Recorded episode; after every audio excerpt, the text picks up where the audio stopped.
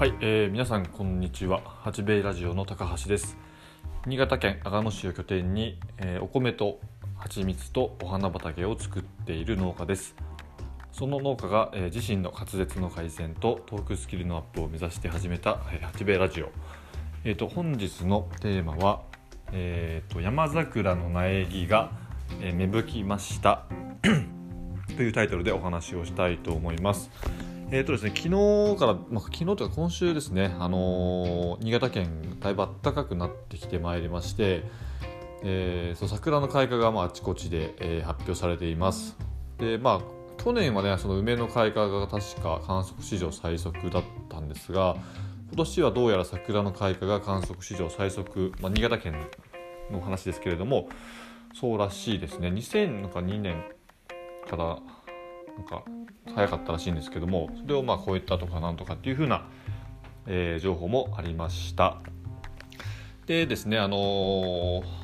まあ、山桜の開あ山桜の苗木が芽吹きましたというタイトルなんですけども、えっと、実はですねその、うん、どっから話そうかな。えっと山桜の苗木というかをね、まあのまあ、購入もしてるんですがえ自分で作った自分でというかその、まあ、取り組みで作った、まあ、実は苗木がありまして、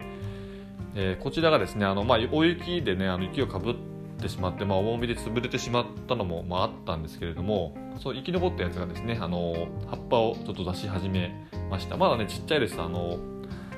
えーポット土のまあ土の面から、えー、とどのぐらいあるのかな？2 0センチから3 0センチぐらい。2 0センチぐらいでしょうかね。高さ。しかまだないんですけどもそこからですね葉っぱが出てまいりました、えーまあ、これはですねあの2018年にあの環境省からまあ表彰をいただきましてあのーその表彰の、えーとまあ、副賞要はその、まあ、景品とか商品ではないんですけども副賞として、あのー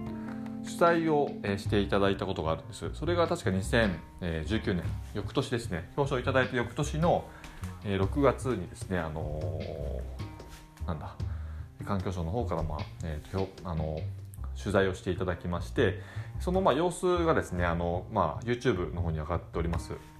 えっ、とまあ YouTube で、えっ、と、グッドライフアワード八兵衛で検索すると出てくるんですが、えっ、と、グッドライフアワード八兵衛。えっと、グッドライフアワードといってですね、その環境やその社会に、まあえー優しい取り組みを、まあ、1年に1回、ま、募集をしておりまして、えー、とその、まあ、取り組みにあの八兵衛で応募しましてあの表彰をいただいたという経緯があります。確か第6回だったかな。でそのですねそのなんだ取材の時にですね、えー、と障害福祉施設の、ま、クローバーさんっていつも、ま、取り組み一緒にやってるところとですねいつもそのお花畑を、まあえー作る時にですねいつも種まきのお手伝いに来る保育園児さんと,、えー、とその時あとはその時ですね、えーと赤野高地元のまあ高校の、えー、と生徒会の方にお手伝いをいただいてあとそうだなあともう一個のぞみ工房さんっていうそうだ、えー、と福祉事業所もう一箇所来られましたね。総勢、まあ、30人から40人ぐらいで、まあ、その取材の時にその種まきをしたりだとかでまた別の場所でですねえー桜山桜の植樹を行いました。で、まあ、山桜の植樹要は穴を掘って木を植えるという作業自体は割とまあ大人の方ですねを中心に、まあ、その福祉事業所の方がメインで行いましてその高校の生徒会の方と保育園児さんが何をしたかというと実はその苗木作りをしたんですね。苗木作りって言っても あのまあ、どうやるか私もそんな初めてやったことなんでうまくいくかわからなかったんですけど、えーとですね、私のその、まあ今度またこれも話そうと思うんですけども高校の、えー、と恩師ですね担任だった先生がですねアトリエを、えー、とうんまあ割と山手の方で、えーとまあ、高校を、まあ、退職して開いているんですけれども、まあ、そのアトリエのまあ敷地の中に桜の木がありましてそこからまあ要は桜って要はさくらんぼの親戚みたいなもんですから、あの花が、えー散った後ですねちっちゃいさくらんぼみたいなのがポトポト落ちるんですよね。それをそれが、あのまあ、翌年になるとまた芽を出して桜の木になるっていう風な、ま、サイクルなんですけれども、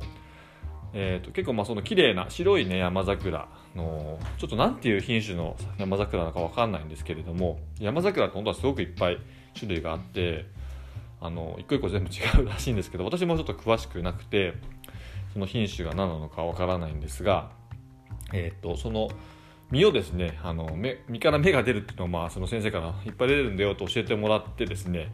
うちの長男をその時今何歳だろうな、えーと、2021年ですよね今年。で19年なので2年前か。あだからまあ小学校入るか入らないかぐらいの時ですね。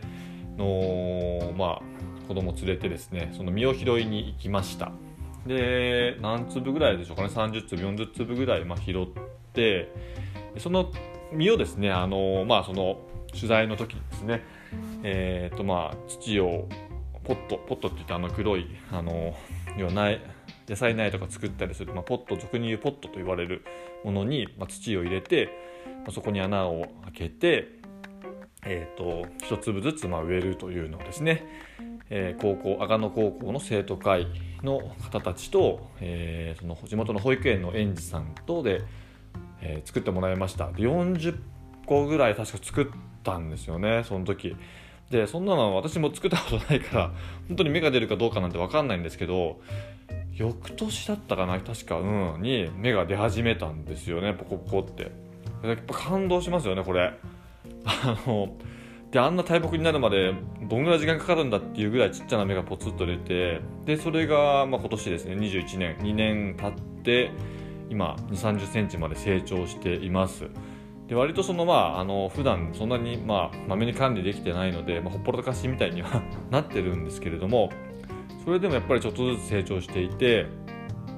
これ本当にいつか花がつけばあの、ね、またその当時ですね一緒にやっあの作ってくれた子たちと本当はねあの一緒に植えたらでき植えたりできたり植えたりできたら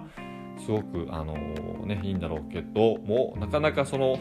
当時の子供たちが、ね、そのまあ、あと23年後何をしてどこで何をしているかっていうのはなかなかその足取りもつかめなかったり、うんあのまあ、プライバシーにも関わる問題だったりもするのでどこまでアナウンスできるかわからないんですけども、まあ、そうではなくてもですねあの、まあ、同じ高校のまあ後輩だったりその保育園のえその時当時ですね当時というかその時にま在籍している園児さんなんかと一緒にまあ食事ができたら、ま先生はねあの話はちょっと覚えてくださってると思うのであの、まあ、いい思い出になるのかなというふうに思っております。そんなですねあの、まあ、種から種とか、まあ、その実から作ったま苗木がですねあのこの春にですねまた、えー、と芽を芽というかその葉っぱを出し始めたことにあのすごく、えーと、個人的に感動しましたというような今日の、えーと、お話になります。で昨日まあお伝えしたんですけども 70, 70話か、えー、で今日これが71話目になるんですがあのー、まあすごくま少ないんですけども、えーと、毎日聞いてくださっている方があの本当に少ない人数ですけどもいらっしゃるようででこのですね週末ぐらいからまたちょっとあの視聴回数の、えー、増加が、えーと、見受けられるようになりました。で私自分でも話していてあのなんだろうなあのまあ滑舌の改善とトークスキルのアップとは言ってはおるんですがそんなに多分上達してないような感じなんですよね。その上達させようって言って話してるわけでもないしやっぱり時間に追われて切羽詰まってちょっと早口になったりとかあのうまくまとめられずに結局何言ってんだみたいな話もあるんですけどもそれでもやっぱりこうやって聞いてくださっているというのがすごくありがたいお話だなと思っていて本当に嬉しく思っています。なのでもしあの本当にあの聞いてあの、まあ、どういう状態でま聞いてるか分かりませんけれども私ねとか聞いてますよとかっていうもしあのー、声をかけられるようなことがあればすごくあの何て言うかなぜひ握手とかしてみたいなっていうか 感想を聞いてみたいなと思っていますのであの差し支えない方はですねあの、まあ、インスタグラム等もですねあの、まあ、ホームページでもいいですけれどもあのメッセージとかいただけるとすごく嬉しいです。はい、えー、っとですねそんなこんなで今日はえー、っと苗木あ違うね山桜の苗木が芽吹きましたというお話をいたしました。えっと、今日ですね新潟県阿賀野市は、えー、黄砂の影響でもうすごく視界が悪いですね。真っ白くなってるような感じで山もはっきり見えないような、えー、状況です。気温はね高いので、まあ、蜂はブーブー飛んでるんですけどもちょっと相変わらずトラクターが直ってこないのがちょっと本当に、えー、やばいなっていう感じでどうしようどうしようっていうふうに気をもんでおりますまあそんなこんなですが、えーと、今日も残りですね、えーと、今